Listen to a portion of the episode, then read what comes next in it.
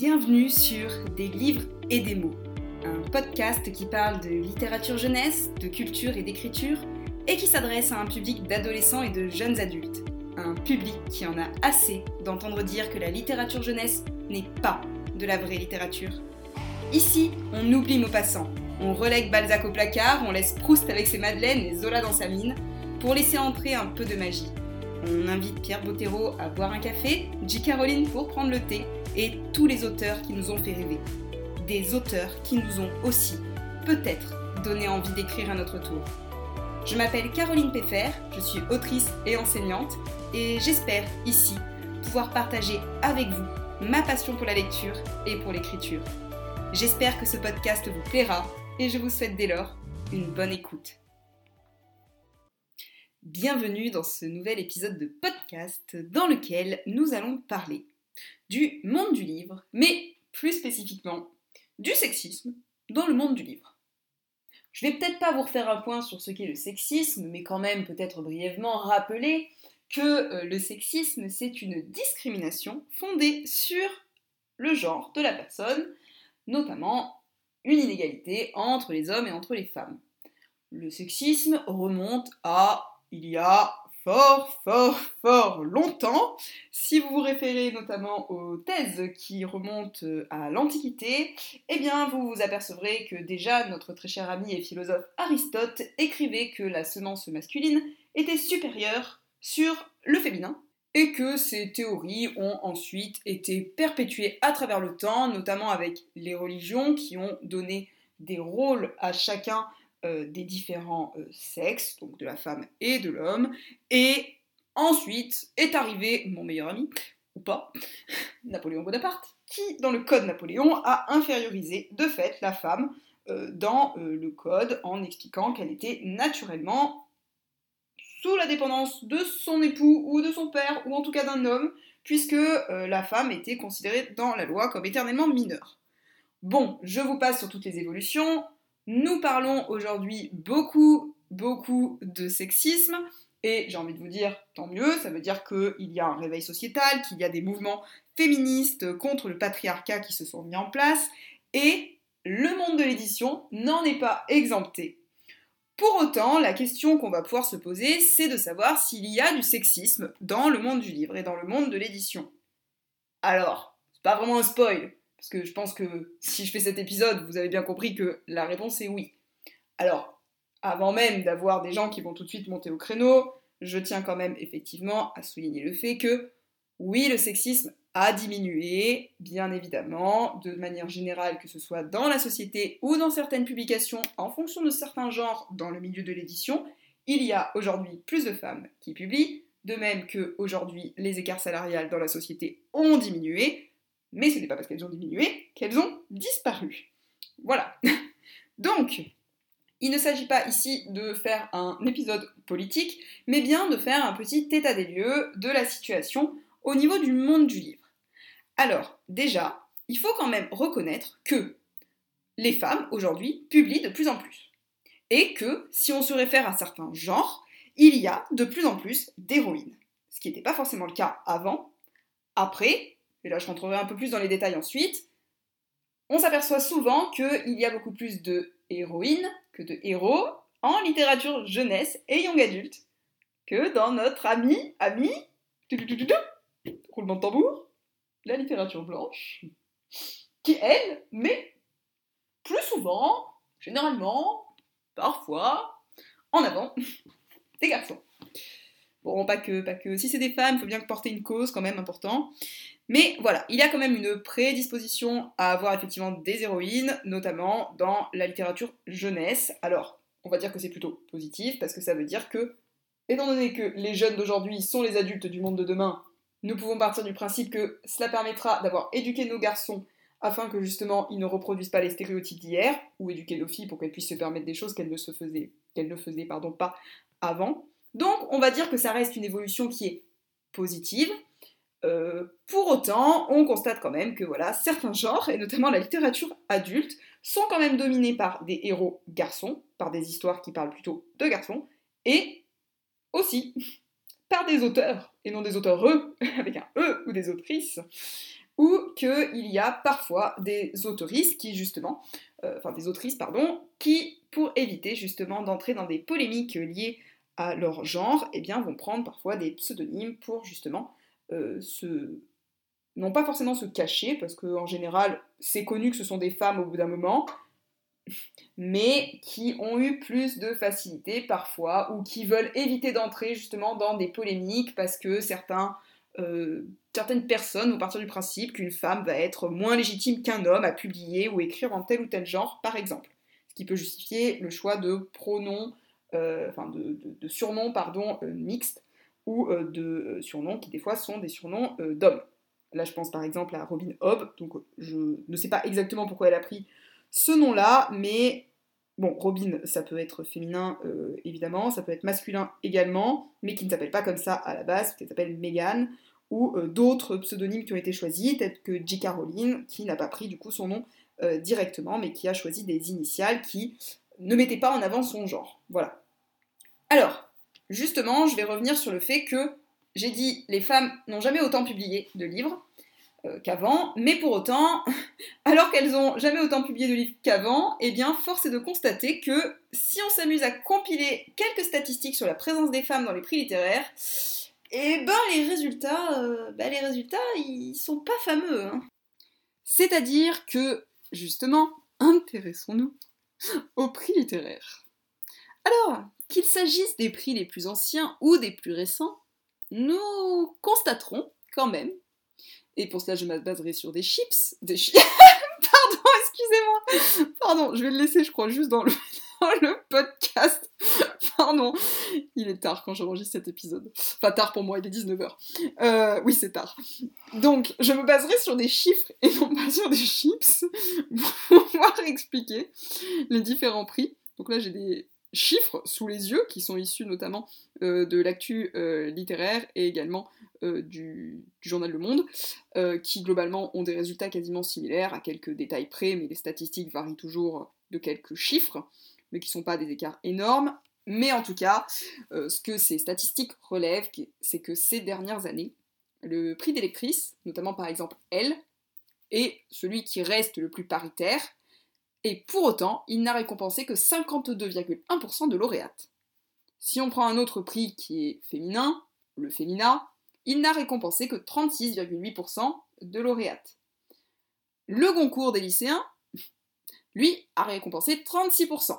Le prix France Inter 32, le prix de Flore 24, le prix Médicis 21, le prix Renaudot 15,2, attention on est en train de descendre, le prix de décembre, celui-là je ne connaissais pas, 15%, le grand prix du roman de l'Académie 12%, l'interallié 10,7%, et alors notre ami préféré, le Goncourt, n'a récompensé que 10,5% des femmes, mais il détient du coup le triste record du moins de prix attribués à des femmes. On notera d'ailleurs que quand des femmes obtiennent des prix, souvent c'est parce qu'elles ont été opprimées, telles que euh, Malala par exemple, et là on n'est pas sur un prix obtenu euh, en France, hein, je parle bien d'un prix international.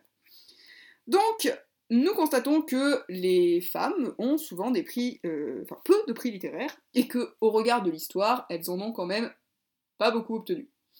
Souvent d'ailleurs, ça est arrivé, là on parle de littérature, mais c'est le cas aussi en sciences, qu'elles se fassent rappeler, qu'elles se fassent rafler euh, le prix par leur mari ou ami. Là, je pense par exemple, euh, alors c'est pas le cas directement, mais Émilie du Châtelet, par exemple, qui avait traduit euh, euh, la loi de la gravité et le Principia de Newton, avait, alors elle, obtenu bien un prix de l'Académie des sciences, mais Voltaire, avec euh, lequel elle avait travaillé, et qui avait beaucoup moins de capacités euh, en sciences que elle, puisque c'était une grande physicienne, eh avait bien tenté lui aussi d'expliquer qu'il avait bien travaillé avec Émilie du Châtelet. Et voilà, là je pense à d'autres personnes, pas du milieu littéraire, mais si vous prenez par exemple des chimistes, vous avez la famille des Lavoisier, où sa femme a beaucoup contribué, et, elles se sont fait rafler des prix, et ça c'est ce qu'on appelle l'effet Matilda. Donc euh, c'est le fait que des femmes de science aient été privées en fait de récompenses, et qu'en gros on ait attribué leur découverte à d'autres.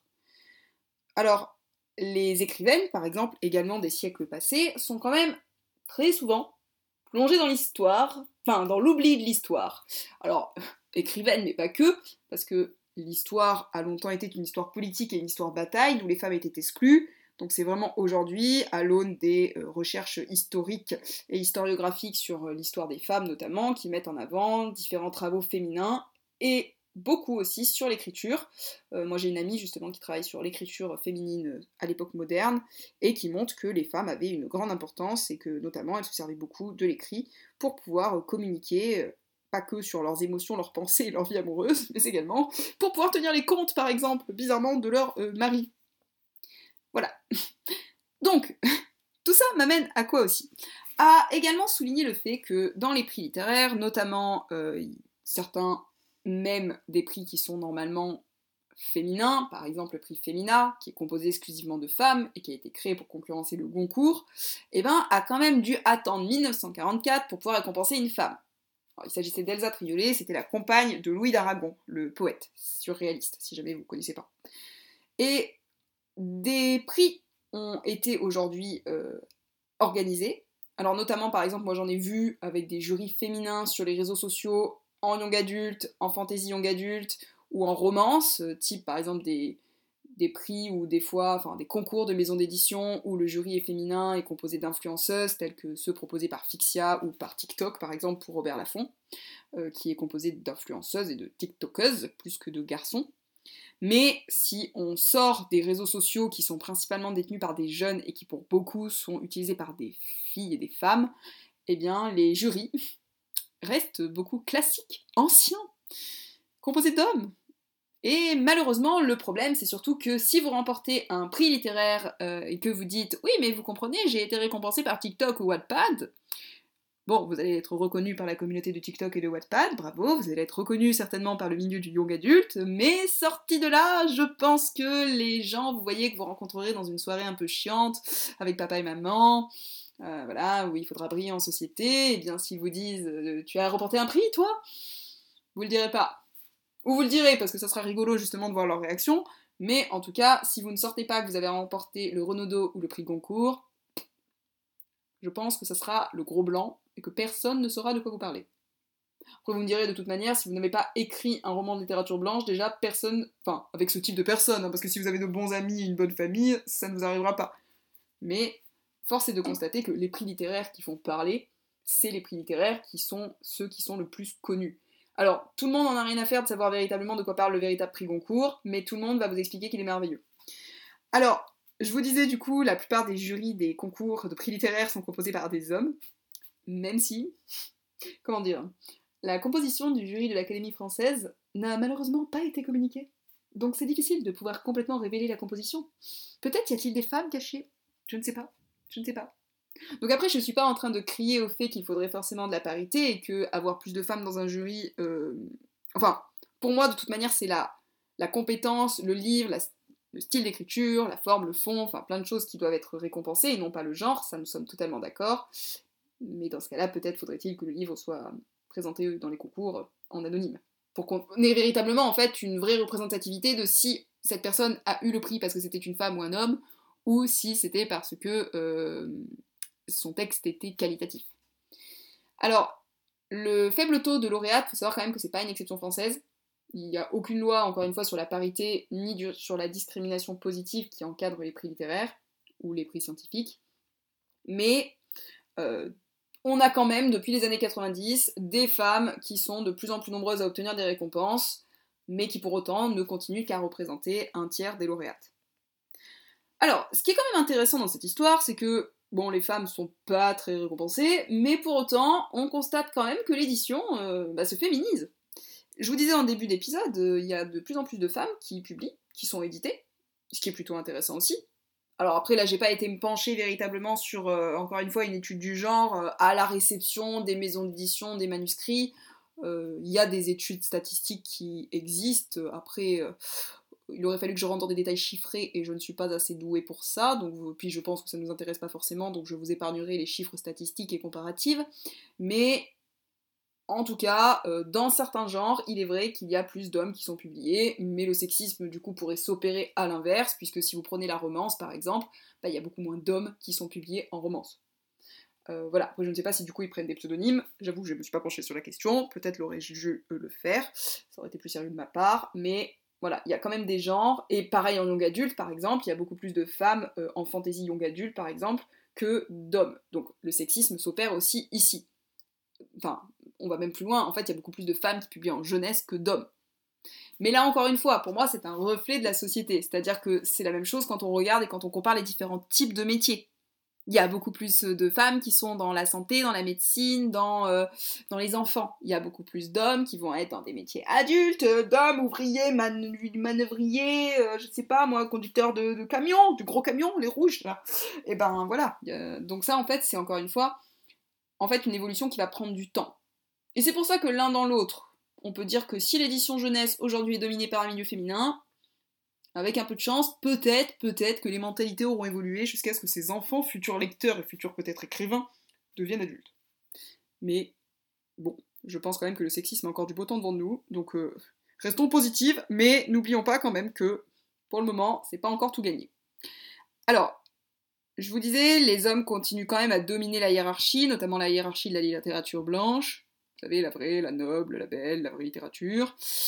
Mais les femmes publient et du coup, nous allons pencher, attention, sur le rapport d'un expert économiste, mais j'ai dit que j'épargnerai les chiffres, même si je vais peut-être en citer quelques-uns, désolé.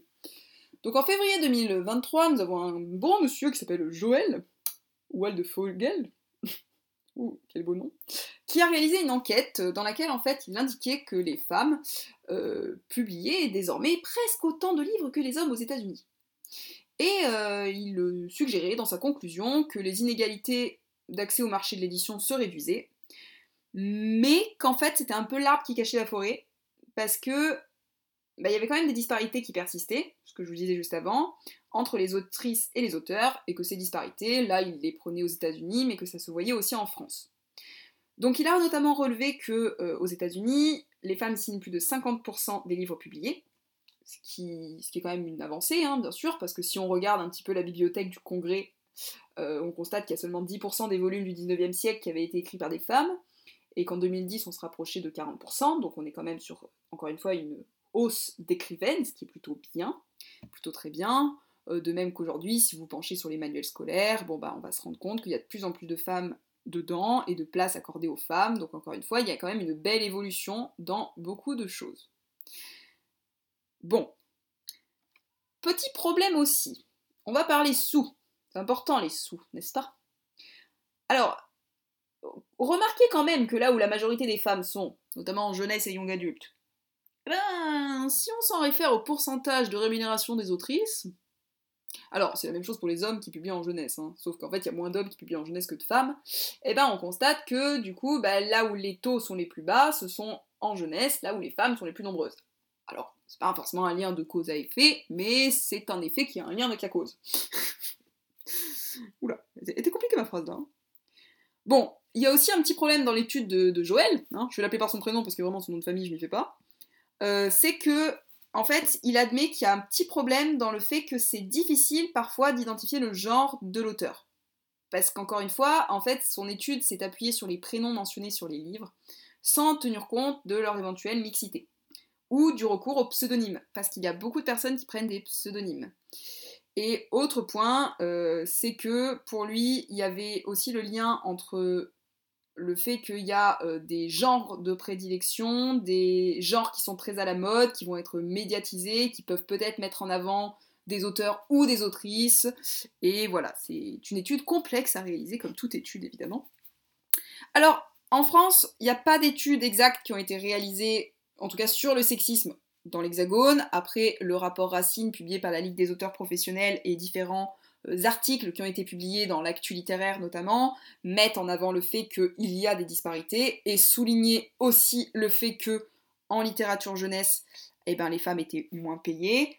Euh, il y a notamment aussi eu un petit scandale à Montreuil cette année quand euh, un certain monsieur, alors je ne me rappelle plus exactement ses termes, mais en gros souligner le fait que euh, voilà, les, femmes avaient très bien leur place en littérature jeunesse euh, et qu'elles bah, devraient presque y rester, pendant qu'on laissait la littérature sérieuse aux hommes sérieux, vous voyez hein euh, Ce monsieur devait avoir beaucoup de testostérone, je ne sais pas. Mais voilà, il y a, quand même encore, encore quelques petits soucis Euh, et euh, il y avait également tous les scandales qui sont sortis au niveau des milieux de l'édition, notamment de tout ce qui concernait le harcèlement.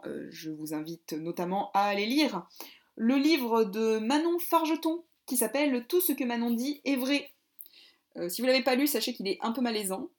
Donc c'est un livre qui est une sorte d'autofiction donc euh, l'autrice y a mis des morceaux d'elle, hein, euh, la, narratrice s'appelle Manon, euh, et puis elle a vécu aussi une relation particulière avec son éditeur, son premier éditeur, qui, qui était justement un peu limite et qui lui a valu de ne pas ensuite republier pendant plusieurs années parce qu'elle avait été un peu perturbée par cette première publication et qui euh, relève un petit peu tous les dessous justement euh, du milieu de l'édition.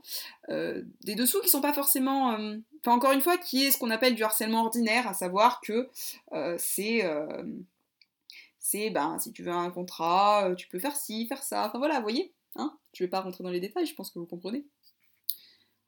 Bon, si maintenant on s'intéresse cette fois-ci au genre des livres et au sujet des livres, on va constater quand même que, et c'est ce que je vous disais avant, il y a quand même des fois plus de femmes dans certains genres que d'hommes. Et encore une fois, la vraie littérature blanche à destination des adultes est donc dominée par un milieu purement masculin, quelques femmes au milieu quand même, hein, un peu de parité s'il vous plaît, et euh, que euh, la littérature dans laquelle on va trouver des héroïnes badass féminines, ou pour enfants, euh, des romances, parce que les femmes, c'est connu, elles aiment que les romances, eh bien, c'est majoritairement euh, des femmes. Alors, là, je vais encore une fois rentrer dans une espèce de statistique, parce que vous avez compris, c'est ma, journée stats, je sais pas pourquoi, je me suis mis à faire des stats aujourd'hui. Donc, si on rentre plus dans les statistiques, cette fois-ci dans les chiffres, on constate que euh, les seuls genres littéraires, du coup, où les femmes dominent, on a dit c'est la littérature jeunesse, avec 54% contre 26% pour les hommes, et la nouvelle. Alors, on me demande pas pourquoi, mais il y a 46% de femmes contre 42% d'hommes. Mais là où c'est surtout intéressant, c'est que c'est pas, encore une fois, les domaines et les genres qui jouissent du plus grand des prestiges. Voilà. Parce que bon, les genres consacrés, c'est le roman, le récit, la poésie. Voilà. Mais là, par contre, c'est plutôt l'avantage des hommes, vous voyez 51% contre 49 pour les romans, 52 contre 44 pour le récit, et 56% contre 44 pour la poésie. Et puis alors, ne parlons même pas du théâtre ou des essais, hein, parce que alors là, 68% euh, contre 21 pour le théâtre et 73 contre 16% pour les femmes, pour tout ce qui concerne les essais. C'est bien connu, hein, un essai, bon là si on rentre même dans les détails de l'université, c'est quand même majoritairement des hommes. Euh, pas forcément qui vont enseigner, mais pour obtenir une place et un crédit thèse, c'est parfois compliqué. Compliqué et euh, compliqué surtout en fonction de votre sujet. C'est-à-dire que peut-être que certains sujets, si vous travaillez sur l'histoire des femmes, vous êtes une femme, vous aurez peut-être plus de facilité d'obtenir un financement. Si vous travaillez sur l'histoire militaire des batailles napoléoniennes, bon courage si vous êtes une femme. Bon déjà, euh, je ne critique pas votre choix de sujet, mais un peu. Euh, mais, mais franchement, ça va être compliqué. Alors, la vraie question, c'est surtout, encore une fois, pourquoi en fait? Pourquoi la littérature jeunesse, ben en fait, elle est moins considérée? Pourquoi la littérature blanche est plus sexiste? Bon là, encore une fois, il hein, faut remonter dans l'histoire, il faut se pencher sur les rapports sociétaux, voilà, hein, euh, les femmes à la maison avec les enfants, l'amour, la romance, les hommes aux choses sérieuses et à la politique, hein, donc littérature blanche et essai. Et finalement, euh, ben en fait, euh, là où les femmes sont le mieux représentées dans le monde du livre, c'est les ouvrages, voilà, qui sont à destination de l'édition jeunesse. Mais ce sont des ouvrages qui, encore une fois, ont l'avantage d'être des ouvrages qui sont pour les citoyens du monde de demain. Et on voit de plus en plus de maisons d'édition jeunesse qui vont notamment mettre en avant le fait de vouloir euh, mettre des publications qui renversent les codes, qui bousculent les stéréotypes, euh, qui luttent contre les préjugés et toutes les discriminations, sexisme, racisme, handiphobie, LGBTphobie, grossophobie. Alors certaines étant encore euh, plus représentées et d'autres sous-représentées, mais bon, cela tend quand même à évoluer puisqu'on voit que les maisons d'édition essayent d'être plus inclusives et paritaires et égalitaires possibles. Et en tout cas, quand on s'adresse aux jeunes, on voit véritablement depuis ces dernières années une évolution du discours, une évolution des publications. Euh, voilà, moi je travaille euh, dans un collège, on a un CDI, euh, et bah, quand même, force est de constater, alors qu'on a une documentaliste vachement cool qui est notre copine surtout, et qu'on alimente beaucoup avec Marion le CDI, mais que à partir du moment où on reste informé sur les publications faites à destination de la jeunesse, on a de plus en plus de choses qui sortent sur voilà des, héroïnes qui renversent les codes, on parle de puberté. Euh, voilà, moi je, me rappelle quand j'étais au lycée ou au collège, jamais j'ai vu un livre qui parlait de puberté, jamais j'ai vu un livre qui bousculait les clichés, jamais j'ai vu un livre qui parlait des, des LGBT, enfin, je crois que j'ai découvert l'existence de ces lettres à 25 ans, donc c'est pour vous dire. Donc, on a vraiment des maisons d'édition qui se veulent féministes et inclusives. Et des maisons d'édition qui vont même jusqu'à l'annoncer. Hein. Par exemple, Talent Haut ou Poulpe Fiction. Alors, je vais vous citer quelques, livres, là, par exemple, auxquels vous pourriez vous référer, si jamais vous avez un CDI, ou des enfants, ou que vous êtes un adulte euh, qui a envie d'avoir accès à ce type d'ouvrage qu'elle ne trouve pas en littérature blanche, malheureusement, quelle tristesse. Euh, alors, il y a notamment Histoire du soir pour filles rebelles. Donc là, vous avez le, les 100 destins de femmes extraordinaires. Ça a été euh, publié aux éditions Les Arènes par Elena Favilli et Francesca Cavallo. C'est disponible à partir de 9 ans. Après, vous allez avoir par exemple Portrait de femmes libres chez Fleurus, qui est vachement bien. Et moi, ce que j'aime bien, c'est vraiment la collection de Poulpe Fiction euh, sur les femmes de science vues par une ado de Natacha Quentin, les femmes artistes d'Alice Brière-Aquet ou euh, des euh, portraits de femmes historiques tels que Cléopâtre par exemple, qui a été écrit par Cécile Alix. On voit aussi de nombreuses publications aujourd'hui qui renversent les contes, qui veulent redonner la parole aux héroïnes, aux princesses, euh, mais qui sont pas des princesses clichés nunuches, vous voyez, mais celles qui vont à l'encontre des préjugés, qui chevauchent des dragons, et non pas pour aller avoir un beau prince à leur bras, parce que c'est les princes en fait qui sont en train de devenir nunuches là, hein. regardez Réponse et regardez Fine. Bon, après, on aime tous les voleurs au grand cœur. Euh, mais voilà, l'idée, c'est pas juste on est amoureuse. Bien sûr que l'amour reste un terme récurrent et ça plaît toujours aux enfants. Mais voilà, on n'est pas béat à attendre dans une tour que le prince vienne nous libérer. Enfin, s'il vous plaît. on, veut des héroïnes actrices de leur histoire, des princesses qui, Voilà, et justement, tiens, pour rester sur des princesses qui veulent se venger de ça et qui veulent renverser les codes, eh ben, s'il y en a un que je vous conseille, si vous avez des petites filles, des petits garçons même, c'est euh, La Revanche des princesses qui a été publié chez Poulpe Fiction, qui est un recueil de six nouvelles à partir de 8 ans qui redonne la voix justement aux princesses ou euh, un autre, euh, deux autres romans, parce que c'est une duologie, qui s'appelle Allo sorcière, qui a été publié par Anne-Fleur Multon, également chez Poulpe Fiction, et qui est vachement, vachement chouette. Voilà, après je pourrais en citer d'autres, de types de choses qui bouleversent les stéréotypes euh, filles-garçons, par exemple Petit Poilu, ça c'est publié aux éditions Dupuis, donc souvent c'est sous la forme comme ça, soit d'albums jeunesse illustrés, soit de BD pour que ce soit euh, ben, plus accessible. Hein. Euh, dans les poulpes fiction par exemple, il y a toujours des images, euh, et c'est vachement chouette parce que c'est ludique, amusant, drôle, enfin ça bouscule un peu les choses. Et là, si vous prenez Petit Poilu par exemple, qui est disponible dès l'âge de 3 ans, ben, on a un héros qui est prisonnier d'une scientifique qui est folle et méchante, et qui veut en fait à tout prix différencier l'éducation des filles et des garçons, alors que bon, lui se dit pourquoi en fait, il n'y a pas de raison. Et c'est assez rigolo. C'est assez rigolo. Euh, voilà. Après, vous avez les éditions Talent Haut, je vous disais, qui, euh, notamment dans leur ligne mettent beaucoup en avant le fait euh, qu'ils veulent être féministes et dans la lutte contre les stéréotypes, et qui l'indiquent clairement dans leur présentation. Hein. Si vous allez sur leur site, vous pouvez lire, voilà, dans Qui sommes-nous? Ben, On est là pour bousculer les idées reçues. Et ils ont une vraie volonté de réactualiser des titres d'ouvrages stéréotypés euh, qui pullulent chez les concurrents. Donc, euh, par exemple, au lieu de Blanche-Neige et les sept nains, ils ont Blanche-Neige, enfin Blanche et les sept danseurs.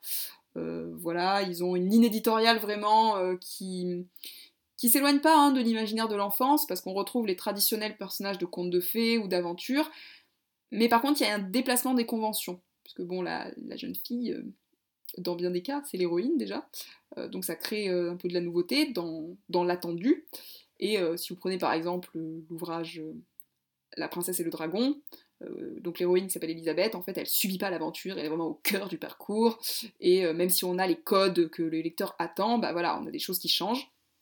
On va avoir aussi des albums qui vont se concentrer sur, bah, l'inverse, ce que signifie être un homme, ce que signifie être une femme, pour rompre justement les clichés véhiculés. par exemple, dans Moi, mon papa, euh, on a l'image d'un père idéal, euh, donc qui n'est pas en fait celui qui occupe une haute fonction dans la société, qui est associé à la virilité, mais on a en fait un papa qui se consacre à ses enfants, et on a euh, la maman qui est la mère de la ville. Et de manière générale, on a vraiment de plus en plus de publications avec en fait des attentes, des choses qu'on a qu'on connaît, parce que il s'agit pas de tout renverser non plus, mais en fait, il y a des choses qu'on aime il y a des histoires de princes et de princesses qu'on a le droit d'aimer. Nos contes d'enfance, on a le droit de les aimer, nos histoires d'enfance, on a le droit de les aimer, mais il faut quand même avoir un regard un peu critique dessus et se dire que oui, certes, certes, c'est c'est pas que c'est un peu sexiste, c'est que c'est un peu bourré de préjugés, un tout petit peu, un tout petit peu. Je sais pas pourquoi je vous prends un accent comme ça.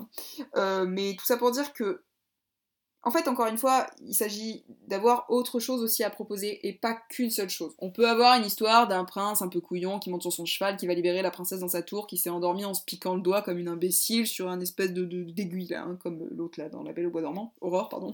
Aucun respect pour Aurore. Mais on peut avoir d'autres choses voilà, on peut avoir euh, l'histoire d'Aurore qui n'est pas stupide, qui ne va pas se piquer le doigt, euh, qui du coup, ben en fait, c'est son prince stupide qui se pique le doigt et qui lui se retrouve endormi et c'est Aurore cette fois qui euh, prend à rebours le conte. le conte avec un N, hein, pas le conte, c'est O-N-T-E. voilà, bref, vous m'avez compris, ma blague du soir était nulle. Tout ça pour dire qu'aujourd'hui, en plus, c'est quelque chose qui est à la mode, ces revisites de contes. Et voilà, donc en fait, ce qu'on veut, c'est une littérature qui soit plus ouverte. Et, et j'encourage vivement, si jamais des gens de la littérature blanche m'écoutent ici, à écrire des livres à destination pour adultes, qui soient des livres... Bon, bah, ça peut être écrit par des femmes, mais moi j'encourage aussi des hommes à écrire des héroïnes qui soient pas juste des nunuches. Euh, vraiment, je vous jure, on n'est pas comme ça dans la vraie vie, hein, parce que. Ça dit, je serais intéressée en fait des fois de savoir aussi les hommes s'ils pensent que du coup on représente bien le masculin dans les romans. Parce que moi, j'ai souvent l'impression, et je pense que c'est pas qu'une impression, c'est que j'écris des personnages. En plus, j'écris des personnages masculins, moi. Mais euh, souvent, je pense que j'écris le personnage masculin que je voudrais être, ou que j'aurais voulu voir, ou que j'aimerais aimer. Du coup, il y a forcément une part qui n'est pas représentative de la réalité. Mais mais pour autant, ce qui se retrouve beaucoup dans les représentations féminines et ce qui est beaucoup décrié, c'est qu'on a vraiment l'impression que la fille est une cruche dépendante des hommes souvent. Et c'est ça, je pense, qui pose aussi question. Et ce qui pose encore question, c'est vraiment cette domination au niveau littéraire euh, des hommes, et notamment de tout ce qui est prix littéraire et de littérature blanche, qui, malheureusement, est encore trop surconsidérée par rapport à la littérature jeunesse, qu'on va affubler de tous les noms en disant que bah, non seulement c'est pas une vraie littérature, mais qu'en plus c'est une littérature écrite par les femmes à destination d'un public d'enfants et qui est presque une littérature facile finalement et accessible alors que vous comprenez la belle, la vraie littérature, la littérature blanche, la littérature intellectuelle, vous savez celle pendant laquelle il faut mille ans à peu près pour que vous preniez un stylo pour pouvoir rédiger un mot. Celle-là c'est écrit par des gens sérieux, des hommes qui ont leur café ou boivent leur verre de whisky avant d'aller dormir. Allez, j'arrête de râler, j'arrête de vous saouler. J'arrête surtout de décrire et de critiquer la littérature euh, élitiste et blanche, tellement merveilleuse.